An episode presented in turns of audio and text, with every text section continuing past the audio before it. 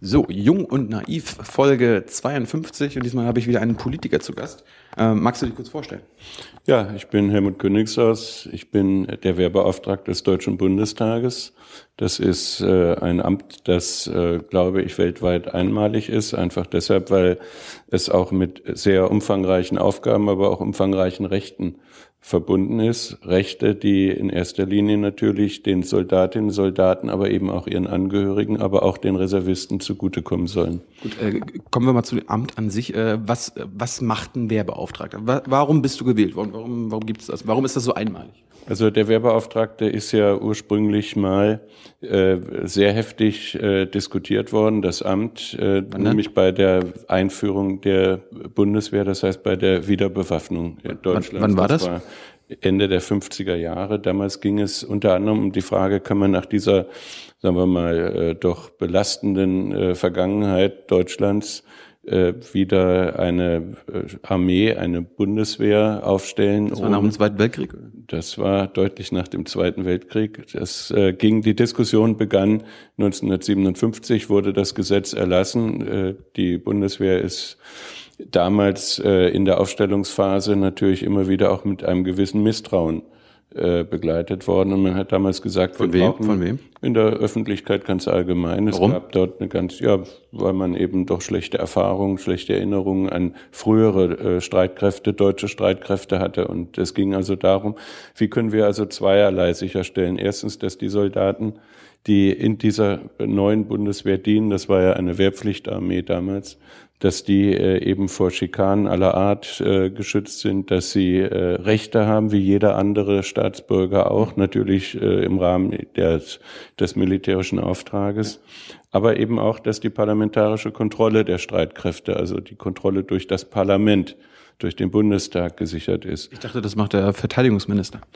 Na, der Verteidigungsminister hat ja eine andere Aufgabe. Wir haben ja das Spiel zwischen der Exekutive, das heißt der Regierung, und dem ja. Parlament. Ja.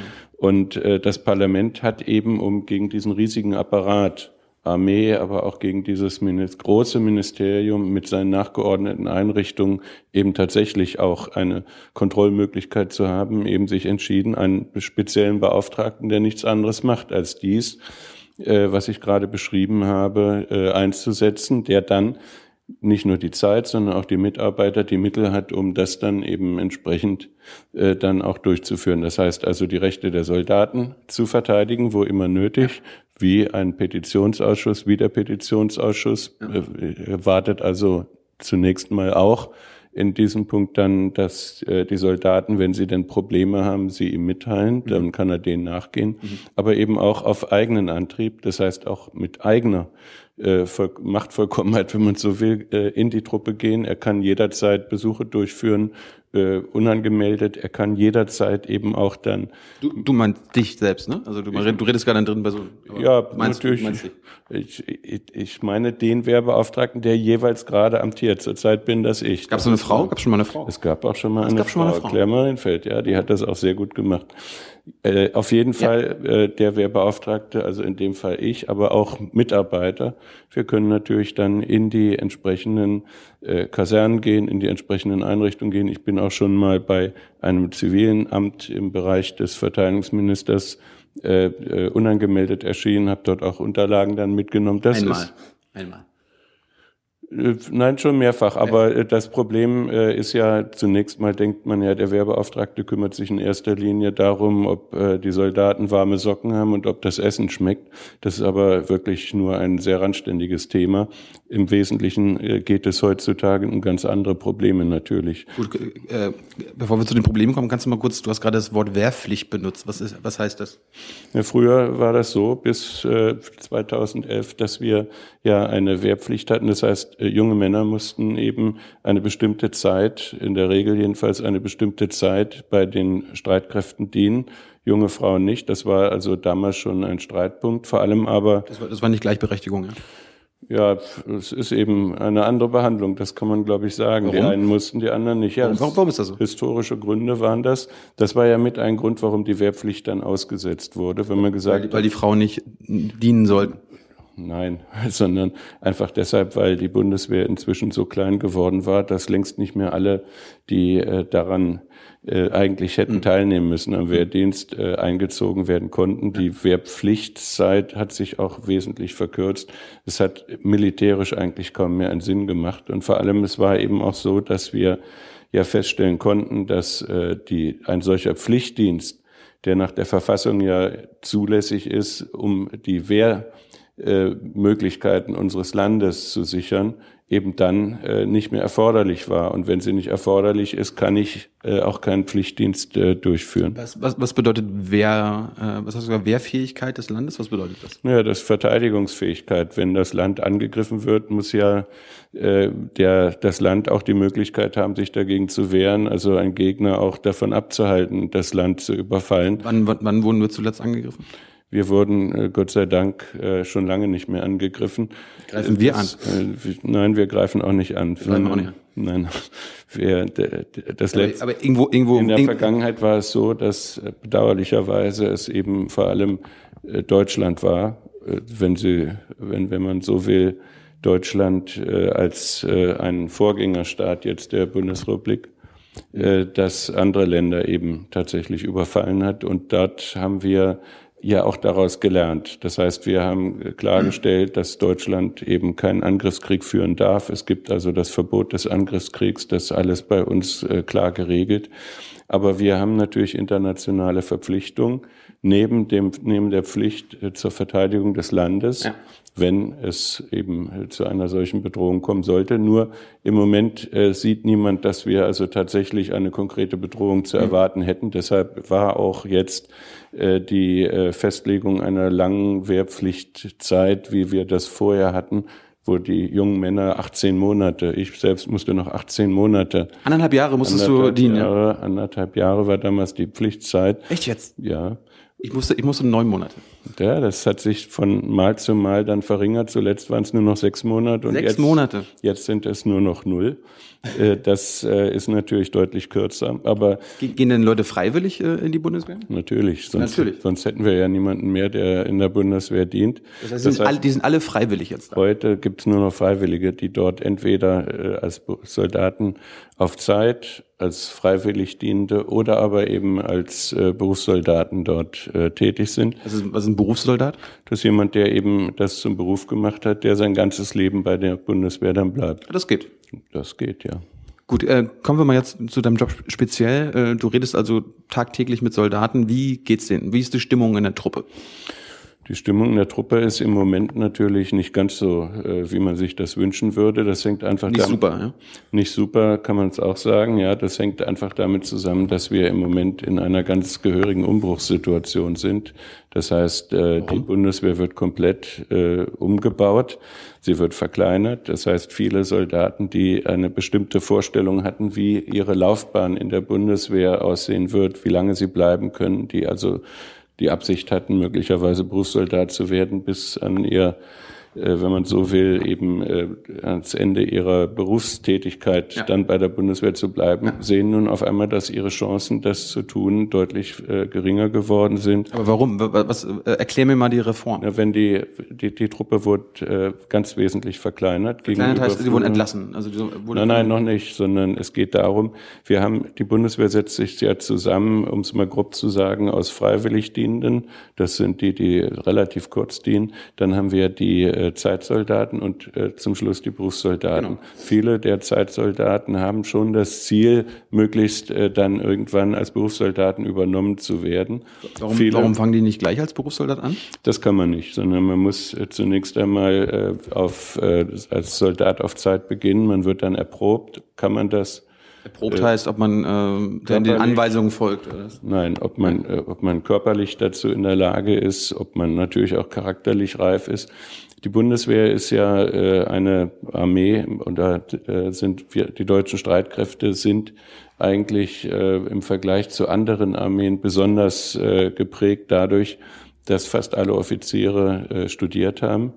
Dass, äh, im Echt jetzt? Ja. Oh dass äh, die meisten äh, Unteroffiziere äh, eine hohe berufliche Qualifikation ebenfalls haben. Viele der äh, jungen Soldaten kommen mit mittlerer Reife oder gar Abitur. Mhm. Das heißt, wir haben einen ganz, ganz hohen Bildungsstand, auch im Vergleich zu anderen Armeen. Und das macht sich natürlich sehr positiv bemerkbar. Du sagst also, wir haben die, wahrscheinlich die schlauste Armee der Welt.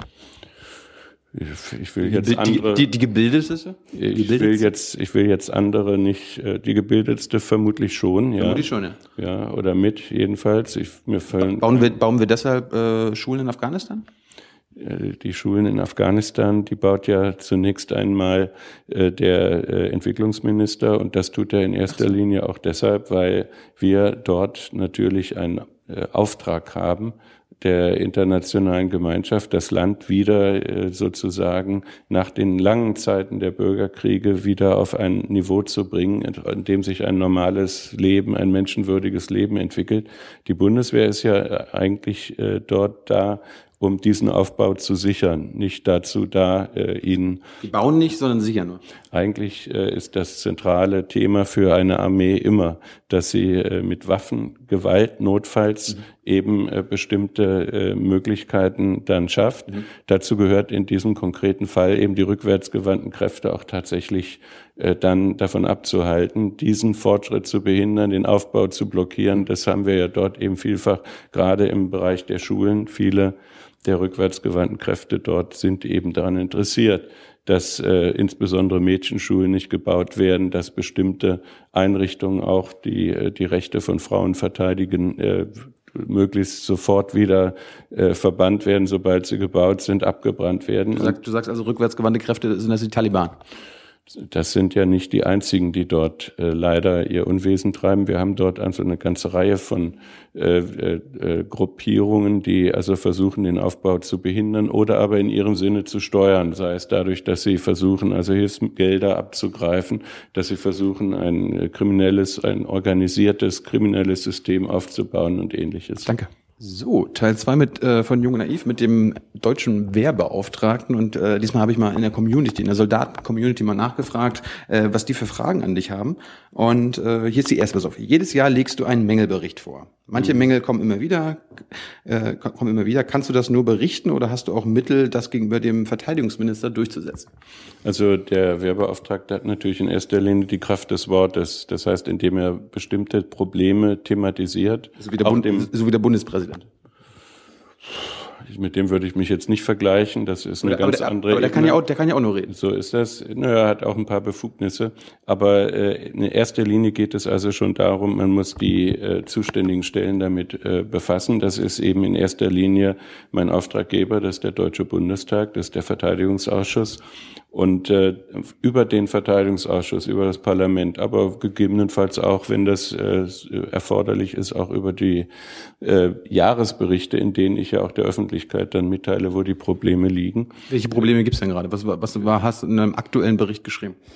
Im aktuellen Bericht haben wir insbesondere die Probleme mit der Vereinbarkeit von Dienst und Familie beschrieben. Das ist äh, ein ganz äh, zentrales Thema für die Soldatinnen und Warum? Ja, die äh, Dienstzeiten äh, eines Soldaten sind natürlich nicht vergleichbar mit denen, sagen wir mal, eines Beamten, der am Schreibtisch sitzt und von Montag bis Freitag in der Regel jedenfalls seinen Dienst tut.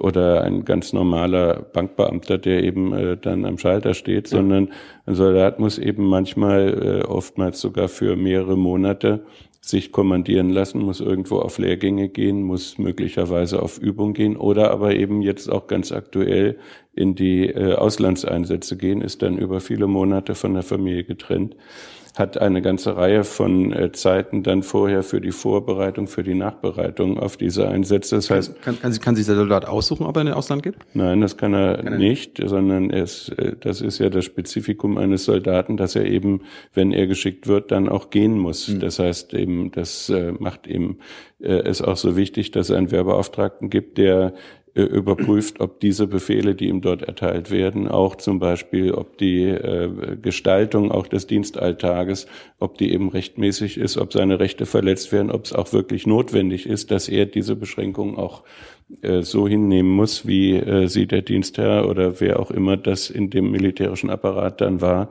äh, für ihn vorgesehen hat. Aber äh, Das heißt, der große Mangel ist äh, die Vereinbarkeit mit der Familie. Was gibt's denn noch so? Ja, es, dazu gehört, es geht ja noch ein bisschen weiter, dass äh, auch viele der Soldaten, weil sie eben auch immer wieder Versetzungen hinnehmen müssen, äh, oftmals auch während der Zeit dazwischen, zwischen Auslandseinsätzen und den Kommandierungen, also sozusagen in ihrem soldatischen Alltag ja. von ihren Familien getrennt sind. 70 Prozent der Soldaten pendeln ununterbrochen. Das heißt also sind im Grunde genommen äh, das äh, Jahr über nur am Wochenende zu Hause, manchmal sogar nur jedes zweite und zwar auch dann, wenn sie eben nicht im Einsatz sind. Kann man, kann man das nicht lösen und einmal sagen, äh, ihr sollt keine Familie haben, bleibt alle äh, äh, unter euch? Das, äh, das, das wäre das, wär das Einfachste. Hier, also wenn ihr Soldat werden wollt, Familie, keine gute Idee. Es ist kann, man ja, kann, man nicht, kann man ja ehrlich sagen. Es ist äh, erstens keine gute Idee, es wäre auch schlichtweg äh, verfassungswidrig. Denn äh, wir haben eben eine Festlegung, dass der Soldat alle Rechte hat, wie jeder andere Staatsbürger auch. Dazu gehört eben auch das Recht, dass er äh, unbelastet auch äh, von solchen Belastungen dann äh, leben kann. Es sei denn eben, die militärischen Erfordernisse gebieten was anderes. Und das eben zu überprüfen, ist das militärisch erforderlich, eine solche Einschränkung oder nicht. Das ist eben auch eine der Aufgaben des äh, Wehrbeauftragten, der dann entsprechend dann natürlich aktiv wird, wenn er eine solche Beschränkung dann feststellt. So, und jetzt, jetzt ist die Beschränkung, äh, kommen wir wieder zu den Familien. Äh, Familie ist Vereinbarkeit ist doof, scheiße. Äh, gehst du denn da zu dem Verteidigungsminister? Gehst du da zu dem Maizière und sagst, äh, Thomas, ist das für eine, was ist das für eine Situation? Das kann doch nicht sein. Das ist einer der Wege, wobei ich nicht einer ganz... Der Wege, aber das ist, doch, das, das ist doch der direkte Weg, oder? Das ist äh, sicherlich der direkte Weg, nur der Minister erzählt mir dann in der Regel, äh, er werde das prüfen und oder prüfen lassen. So, ich, äh, ich, guck, ich guck mal. mal ja, so, äh, das Entscheidende ist eben, die Strukturen müssen entsprechend angepasst werden, nicht im Einzelfall, sondern ganz generell. Und deshalb äh, bin ich ja eben dort auch über die Jahresberichte, aber eben auch über meine direkten Berichte zu speziellen speziellen Problem äh, auch immer gegenüber dem Parlament dann äh, aktiv und mache deutlich, wo aus meiner Sicht das Parlament aktiv werden muss, wo der Minister aktiv werden muss. Nicht immer wird äh, dem gefolgt, das ist klar. Vieles hängt ja auch mit Geld zusammen, mit äh, viel Geld sogar. Äh, beispielsweise, wenn wir jetzt äh, reden über die Infrastruktur, wenn wir über die Frage sprechen, wie sind die Soldaten ausgestattet, wie super, oder? Ja, äh, ich meine, wir sind ein reiches Land, da haben wir wahrscheinlich eine der best ausgerüsteten Armeen.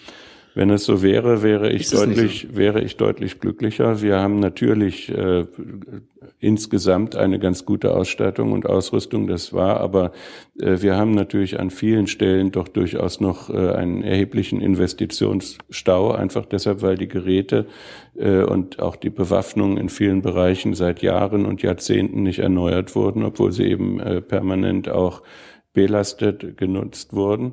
Krass. Das ist immer noch so. Ich war, ich war 2005 hatte ich meinen Wehrdienst und da haben wir auch noch irgendwie so 20 Jahre alte Waffen genommen. Die werden im Zweifel jetzt immer noch im Einsatz. Immer noch. Und das ist eben in der Tat eines der Probleme. Aber wir verkaufen doch irgendwie Waffen nach Saudi-Arabien, neue. Und, sind, und wir, wir, nehmen die alten für uns? Wir verkaufen, äh, wir verkaufen äh, keine Waffen. Das macht die Industrie, ja, die wehrtechnische aber, aber Industrie. Aber lassen sich verkauft. Ja, äh, was wir äh, teilweise eben doch auch als äh, Land, als was die Bundesregierung zum Teil verkauft, sind inzwischen überflüssig gewordene Waffen. Das heißt, dadurch, dass wir natürlich die Bundeswehr immer weiter verkleinert haben, dass wir viele der Waffensysteme nicht mehr benötigen, äh, geschieht es schon, dass einzelne äh, ältere Waffensysteme dann auch verkauft werden. Mhm. Aber was jetzt diskutiert wird äh, an Verkäufen, insbesondere nach äh, Saudi-Arabien und andere mhm. Länder, dort geht es also um neue Waffen, die von der wehrtechnischen Industrie geliefert werden. Warum, warum äh, zwingen wir die nicht, die auch in die Bundeswehr zu liefern? Ja, zwingen ist gut. Äh, die, äh, die, die wären ja auch gerne bereit, sie zu liefern. Das äh, Problem Geld. ist das Geld. Und ah. wir haben eben eine sehr strikte Beschränkung. Das wir sparen ist, gerade, oder? Ja. Wir sparen sehr massiv. Der Minister sagt zwar, das sei nicht so, denn nicht? insgesamt werde der Verteidigungshaushalt ja stabil gehalten. Stabil heißt? Stabil heißt eben, dass er äh, nicht erhöht wird auf gut Deutsch. Und das bedeutet eben, dass wo in einer Zeit, in der die Energiepreise steigen, was bei der Bundeswehr natürlich eine Rolle spielt. Bundes, die, Bundes, die Bundeswehr zahlt Strom? Zum Beispiel die bezahlt Strom, die nein, die, so. die bezahlt Strom, die muss natürlich genauso wie alle anderen auch ihren Sprit kaufen, die muss äh, die Kasernen beheizen, alles dies sind natürlich Kostensteigerungen. Genau das gleiche gilt natürlich. Jedes technische Gerät, das neu angeschafft wird, kostet natürlich immer mehr als das alte. Das kennen Sie vom, kennt ja. man vom Auto. Aber kann, kann man das nicht einfach lösen, indem man sagt, wir gehen aus Afghanistan raus? Da, das kostet wahrscheinlich auch ein paar Milliarden im Jahr ich weiß nicht, weißt du wahrscheinlich besser, aber äh, ist das nicht ein Lösungsweg? Die Entscheidung, nach Afghanistan zu gehen, beziehungsweise eben diesen Einsatz zu beginnen, war ja nicht deswegen äh, im, im Raum, äh, weil man zu viel Geld hatte oder weil man überhaupt Geld ausgeben wollte, sondern es war eben eine äh, Beurteilung, das ist nötig und was nötig ist, muss man halt tun. Aber äh, das ist elf Jahre her, jetzt, jetzt ist eine andere Zeit, jetzt kann man ja sagen, das war, tschüss. Ja, man ist ja gerade dabei, das auch so zu sehen. Ach, wir gehen raus. Wir werden vermutlich in absehbarer Zeit ganz deutlich zurückgehen mit unserem Engagement dort. Das heißt, es werden noch 2014, Ende 2014 soll äh, eine äh, Nachfolgemission äh, gegenüber der jetzigen ISAF-Mission dann beginnen. Das heißt, wir bleiben? Das heißt, wir bleiben danach Nein. mit äh, bescheidenen Kräften. Wie bescheiden, das muss man dann eben sehen. Sind die, sind die Soldaten happy darüber? Also äh, ich kenne eigentlich niemanden, der wirklich happy ist, wenn er äh, in Einsatz äh, gehen muss. Es gibt einige, ja, die äh, machen das ganz gerne, weil äh, damit natürlich auch äh, dann ein gewisses Kameradschaftsgefühl dann verbunden ist, wenn man mit den Kameraden in einen solchen Einsatz geht. Natürlich äh, spielt auch die Auslandszulage gelegentlich eine Rolle, aber prinzipiell gerade die, die Familie haben, die Angehörige haben, die sind natürlich froh, wenn sie nicht mehr in die Auslandseinsätze gehen. Das ist ja auch, wie wir alle leider immer wieder erfahren müssen, gerade erst kürzlich wieder erfahren mussten, auch nicht ohne alle Risiken, sondern wir haben ja leider eben auch Gefallene, wir haben Verwundete, ja. wir haben eben auch an der Seele Verletzte. Und äh, von daher äh, glaube ich schon, dass die überwiegende Zahl der Soldaten tatsächlich froh ist, wenn wir äh, die Mission dort beenden können. Aber wie gesagt, noch ist die Situation nicht so. Wir werden äh, sicherlich dort weiter auch die afghanischen Sicherheitskräfte ausbilden müssen und oder einen Beitrag dazu leisten. Und das bedeutet eben, da müssen schon noch einige dort bleiben. Irgendwie lustigerweise in Folge 51 haben wir gerade äh, über gefallene Soldaten geredet. Also das passt ganz gut. Wir machen im dritten Teil weiter. So, Teil drei wieder mit dem Werbeauftragten und weiter geht's mit euren Fragen. Also nächste Frage von deinen Soldaten. Du prangerst Mängel und Fehler in der Bundeswehr an. Sind die Leute, die dafür verantwortlich sind, eigentlich einsichtig? Verstehen die, was sie gemacht haben, äh, vor allem als Vorgesetzte? Also äh, es läuft oftmals das Muster ab, kann gar nicht sein. Wo soll das denn sein? Haben wir noch nie gehört. Echt jetzt? Das, ja, ja, das zweite ist dann, naja, vielleicht ist was dran, aber so schlimm ist es nun doch nicht. Zum dritten, Abwiegeln so. Also, ähm, zum dritten, zum dritten dann, naja gut, es ist wahrscheinlich so, aber es ist doch ein alter Hut, kennen wir doch längst, als ob das eine Entschuldigung ja. dann wäre. Und äh, zum haben Schluss, haben wir schon seit ein paar Jahren läuft das schief, äh, ja. können wir eh nichts machen. So nein, nein, da, nein, nein, das nicht. Aber wir sind ja nun auf dem besten Weg. Wir haben schon alles veranlasst. Klammer auf, nachdem der Wehrbeauftragte das aufgegriffen hat, erstmals. Und äh, zum Schluss äh, haben wir dann oftmals eben die äh, Situation, dass sich diejenigen, die vorher gesagt haben, alles Quatsch, haben wir noch nie gehört, dann dafür feiern lassen, dass es dann doch tun. Also, also, Aber das ist, äh, das nimmt man hin, denn das ist ja im Interesse letzten Endes hier derer, für die ich da bin, ja. Und deshalb nehme ich, gönne ich denen auch diesen in Anführungszeichen Erfolg. Hast du, hast du ein Beispiel, wie, äh, dass du irgendwas angeprangert hast und äh, wo die denn einsichtig waren und das, äh, ja, das geändert haben? Ja, das war zum Beispiel im Fall jetzt äh, mit der Gorch Fock. Dort ging es ja zunächst mal auch drum. Gorch Fock ist was? Das war das Segelschulschiff. Dort hatten wir einen äh, schweren Unfall. Dort ging es darum. Die Bundeswehr hat eine Segelschule? Äh, ja, alle äh, Marineoffiziere, die meisten jedenfalls, gehen auf dieses äh, Segelschulschiff, werden dort ausgebildet. Das macht auch Sinn. Aber es ging dort um die Frage, ob sie dort eben auch sicher ausgebildet werden, ob das Ausbildungskonzept stimmt. Das war eine Frage. Und das war in der Tat eine Frage. Warum? Ja, weil wir eben ja untersuchen mussten zweierlei. Erstens, es gab dort einen Unfall, der leider tödlich verlief. Es gab auch früher schon äh, tödliche Unfälle. In Segeln? ja, während, während der Segelausbildung. Und äh, zum Zweiten, es ging auch um die Frage, weil wir entsprechende Beschwerden auch hatten durch Eingaben, äh, ob das Konzept denn eigentlich auch angemessen ist, das Ausbildungskonzept. Beides haben wir dann überprüft. Da wurde auch zunächst mal gesagt, der Wehrbeauftragte hat ja keine Ahnung, alles Unfug, alles übertrieben. Wie, wie, sah, wie sah dann dieses Ausbildungsprogramm aus?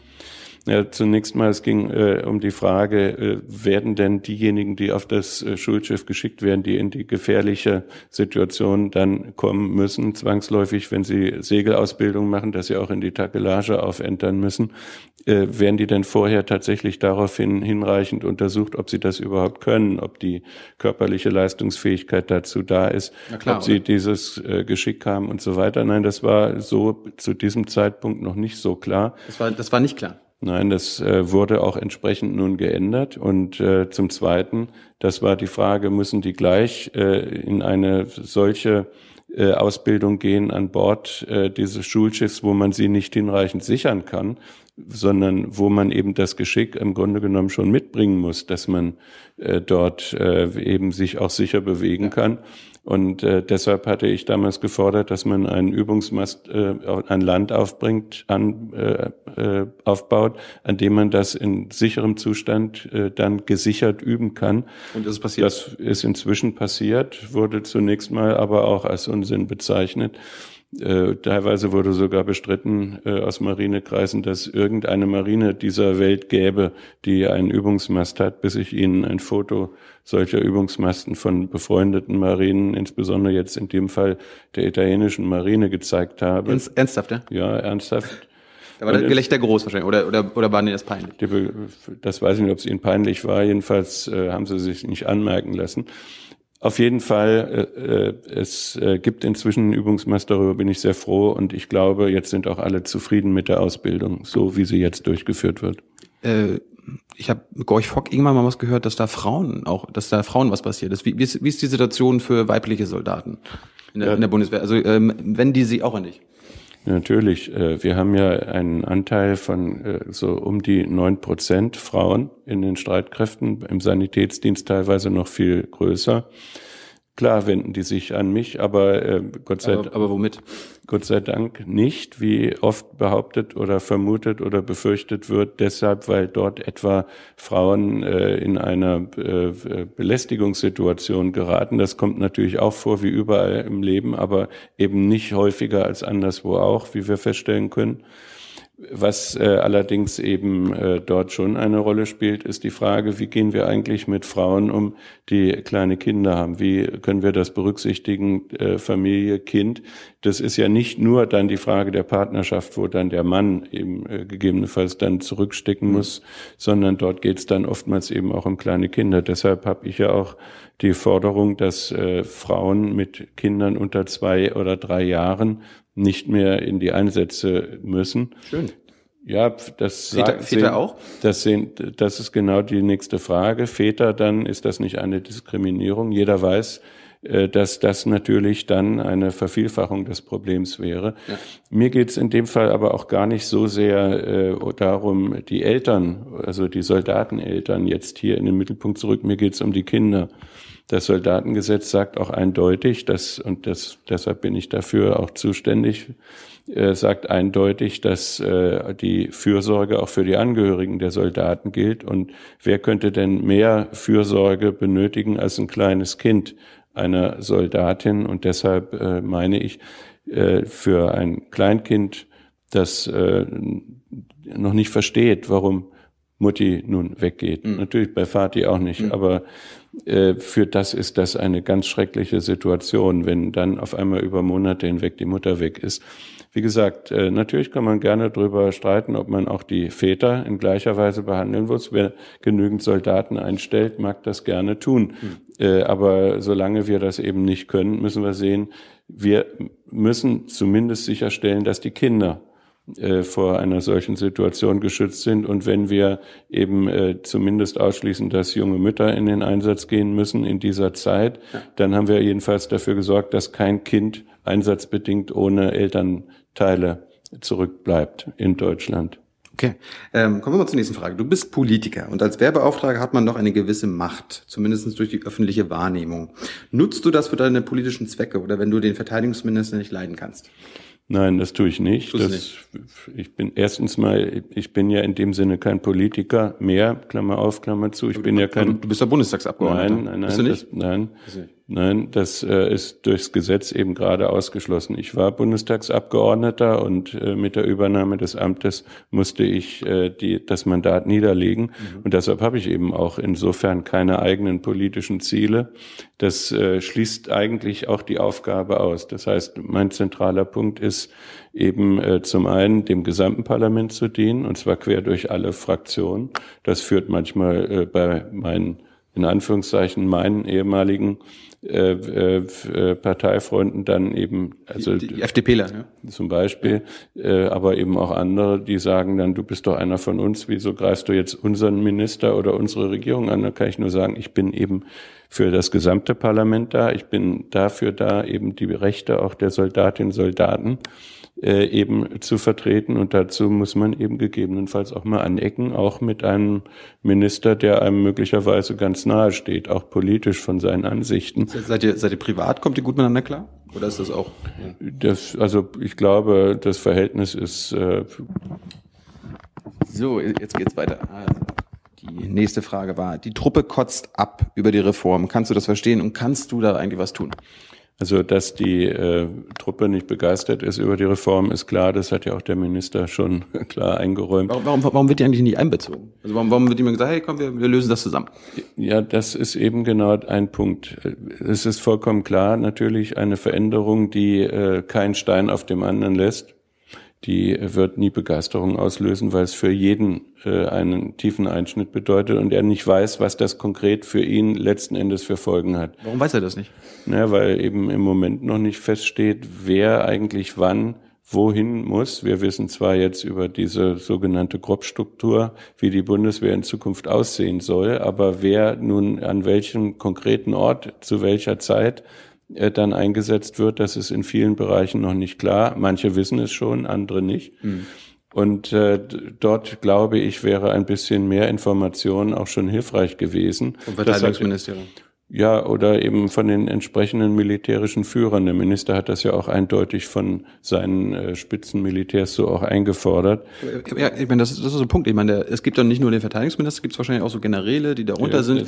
Haben, haben die nicht irgendwie, äh, transportieren die nicht die Stimmung der Truppe zumindest dann sagen, ey, die, die ticken aus? Die, naja, das weiß ich jetzt nicht. Es tickt ja keiner aus, Gott sei Dank. Das sind, nein, äh, Gott sei Dank. Also äh, unsere Soldaten, das muss man schon sagen, das sind ja alles besonders gewonnene Menschen. Wir haben ja auch ein Auswahlverfahren, das zeichnet ja die Bundeswehr eben auch aus, dass dort niemand austickt. Aber der entscheidende Punkt ist tatsächlich, nicht alle tun das, nicht alle informieren, aber vieles von dem, was äh, dann eben auch bei sachgerechter Information dann mitgeteilt wird, äh, löst natürlich oftmals auch Kopfschütteln aus, teilweise auch bei mir. Äh, also zum Beispiel die Standortentscheidungen, die dort getroffen wurden, kann ich zum großen Teil das kann ich zum großen Teil nachvollziehen, werden immer wieder auch angezweifelt.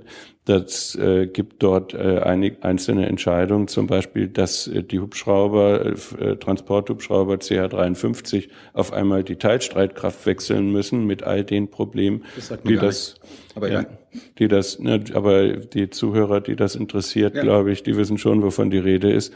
Äh, das ist äh, etwas, äh, wo ich wirklich nach wie vor nur den Kopf schütteln kann. Mir konnte bis heute keiner erklären, was das soll. Den Soldaten, die betroffen ist, hat das auch noch keiner erklärt. Aber, aber Und das da, bist du, natürlich, da bist du genau du doch die Person, denen das erklärt werden muss. Also ja. du, du musst jetzt zu irgendeiner Person hingehen und sagen, erklären Sie mir das mal. Ja, das tue ich ja. Irgendeine Erklärung kriegt man natürlich, bloß die ist eben dann in der Regel nicht überzeugend. Hier in diesem konkreten Fall muss ich sagen, äh, da wurde gesagt, na ja, ist doch logisch, genauso wie alles, was schwimmt bei der Marine, es muss alles, was fliegt, bei der Luftwaffe sein. Die waren vorher beim Heer. Ah. Das erklärt aber eben nicht, warum eben der Hauptnutzer des Heer äh, für diese CH-53 in Zukunft aber dann eben andere Hubschrauber bekommt, nämlich den Tiger und NH-90. Das, äh, die fliegen ja bekanntlich auch, also hoffentlich, äh, sagen wir mal, bis, also ich habe schon einige auch fliegen sehen. Es fliegt ja. nicht alles bei der Bundeswehr, habe ich, ich gestern hab gelernt. Schon, irgendwie. Ich habe schon, ich habe schon jedenfalls einige fliegen sehen. Ja, ja. also äh, es ist äh, Gott sei Dank so, dass äh, die äh, äh, schon die Systeme schon funktionieren. Entscheidend ist eben die äh, Erklärung ist zwar da, aber sie äh, überzeugt nicht. Sie äh, macht keinen Sinn. Ja, aber, aber muss man dann muss man dann folgen, wenn, wenn, wenn man wenn die wenn, die wenn die Erklärung keinen Sinn macht, wenn die Reform keinen Sinn macht? Das ist äh, eben das das ist eben äh, genau der Punkt, wo die Gewaltenteilung auch beginnt. Die Gewaltenteilung auch zwischen Parlament und äh, dem Minister. Das Parlament kann natürlich Beschlüsse fassen und äh, kann sicherlich auch den Minister dann entsprechend veranlassen, etwas zu verändern. Der Wehrbeauftragte kann, das Parlament kann den Minister darauf hinweisen, dass die Truppe das nicht versteht, dass er das nicht versteht. Wenn der Minister äh, diese Situation nicht ändert, er hatte, äh, hat ja äh, dafür äh, schon auch einige Gründe angeführt, äh, die aber eben alles, äh, die sehr kleinteilig sind, die eben insgesamt jedenfalls die Nachteile, die damit verbunden sind, äh, eigentlich nicht aufwiegen. Nur, er sagt eben, wenn ich jetzt hier den, der Sack ist zu, mhm. wenn ich jetzt den Sack wieder aufmache, dann purzelt die ganze Reform raus und deshalb ändere ich auch an solchen Punkten nichts. Ich glaube, da sollte er ein bisschen mehr äh, Mut und Bereitschaft auch haben, äh, die Themen auch wieder neu dann entsprechend aufzurühren. So, dann haben wir eine Frage. Wenn du einen Wunsch frei hättest, was würdest du als erstes bei oder an der Bundeswehr ändern? Eine Sache.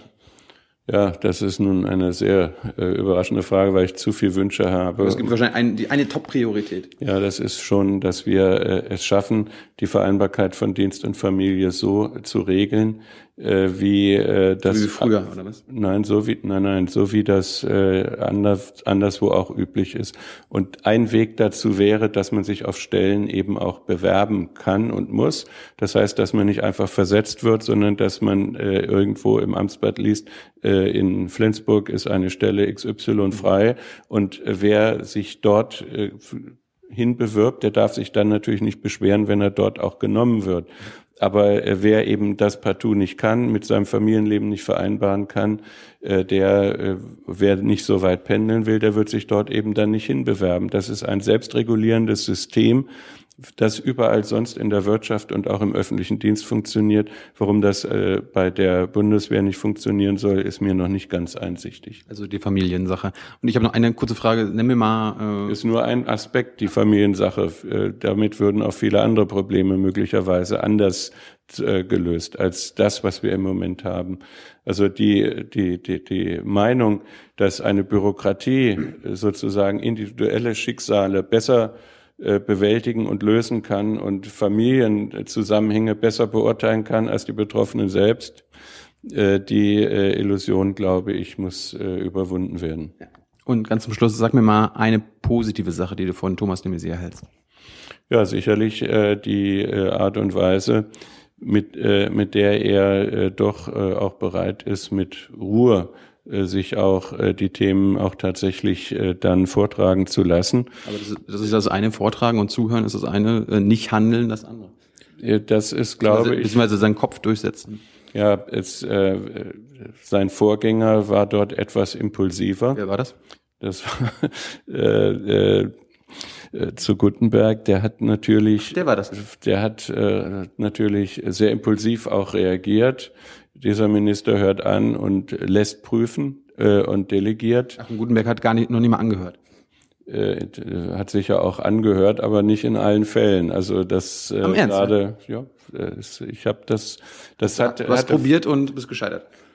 Nein, bei äh, also es gab nein, nein, da gab es schon Fälle, dass man anrief und dann sagte er, äh, rief er einen Tag später zurück, was er damit angefangen hatte. Das ist mit diesem Minister so äh, nicht möglich.